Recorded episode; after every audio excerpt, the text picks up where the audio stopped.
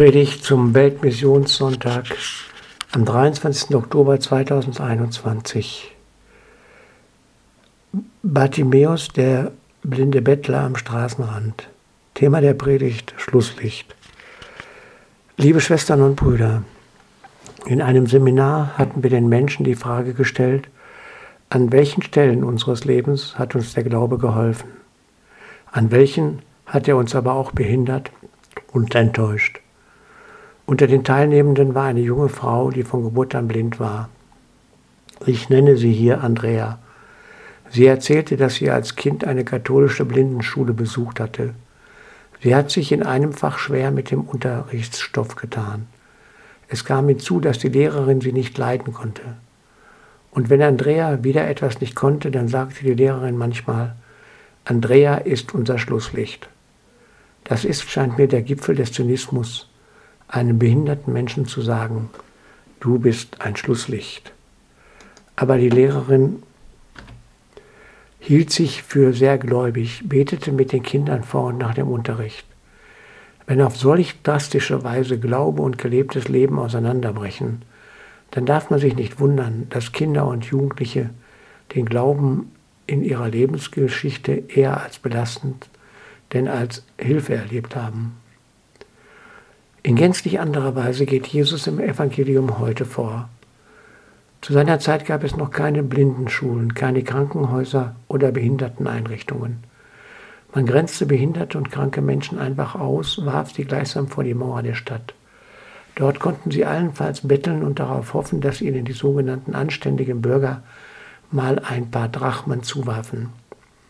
Man dachte, solche Menschen müssen irgendwann schuldig geworden sein, sonst wären sie nicht behindert. Sie galten darum als Abschaum.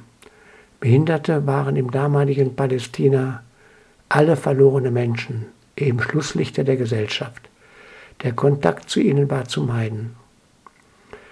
Man muss diesen gesellschaftlichen Hintergrund kennen, um zu ahnen, welche Grenzen dieser Jesus fortlaufend überschritten hat. Da liegt ein Blinder vor dem Stadttor. Jesus hat es an diesem Tag eigentlich eilig. Er muss noch zu Fuß von Jericho nach Jerusalem. Das sind fast 30 Kilometer mit 1000 Meter Höhenunterschied durch ein Wüstengebiet, in dem es von Schlangen, wilden Tieren und Räubern nur so wimmelt. Trotz dieses Stressprogramms lässt er sich von dem Hilferuf des Blinden aufhalten. Ein einzelner Mensch in Not ist ihm wichtiger als der große Event in der Hauptstadt Jerusalem. Und wie geht er mit dem Blinden um? Er macht keine Vorwürfe. Er fragt nicht, was hast du getan? womit bist du schuldig geworden? Sagt eben nicht, du bist ein Schlusslicht. Er geht ganz behutsam mit diesem Menschen um. Er weiß nicht, was gut ist für diesen Menschen. Er fragt ihn ganz behutsam, was willst du, dass ich dir tun soll? Also was brauchst du? Wie kann ich dir helfen? Damit macht er vor den Augen der ganzen bürgerlichen Gesellschaft das Schlusslicht zum leuchtenden Stern. Mindestens genauso wichtig wie die Rückgabe des Augenlichts ist für Bartimäus die Rückgabe der Würde, der persönlichen und menschlichen Bedeutung. Auch Andrea hat in ihrem späteren Leben durch empathische Pädagogen und andere Menschen erkannt, dass sie kein Schlusslicht ist, dass Gott auch ihr Würde und ganz viele Talente geschenkt hat, zum Beispiel musikalische. Das hat sie zum Glauben zurückfinden lassen, zum Glauben an sich selbst und an Gott. In den Morgenrunden bei unserem Schlussgottesdienst im Seminar hat sie die Lieder auf der Querflöte begleitet. Und alle haben gestaunt. Boah, eine blinde Frau, die so virtuos auf der Querflöte spielt.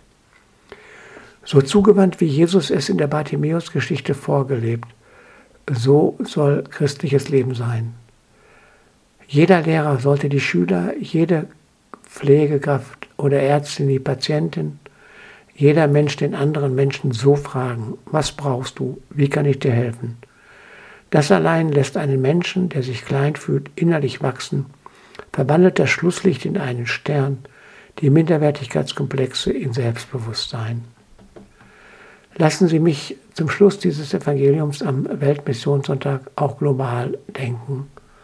Afrika zum Beispiel ist in allem das Schlusslicht der Welt. Wirtschaftlich, medizinisch, hygienisch, politisch, bildungsmäßig und nicht zuletzt in der Pandemie. Afrika braucht in allem unsere empathische Zuwendung und sei es in den Spenden am heutigen Sonntag. Es ist erbärmlich, in Afrika zu leben. Aber ich habe auch von den Menschen, die dort leben, viel gelernt. Nach meiner letzten Reise nach Ghana habe ich in mein Tagebuch geschrieben, um zwei Dinge beneide ich die Afrikaner trotz all ihrer Not und ihres unterirdischen Lebensstandards. Erstens, sie haben keine Angst vor dem Tod, weil ein unerschütterlicher Gottesglaube sie trägt. Zweitens, Nähe, nur menschliche Nähe ist wichtig. Es gibt in ihren Dörfern wohl Streit, manchmal so gar ganz heftigen Streit, aber es gibt keine Einsamkeit. Amen.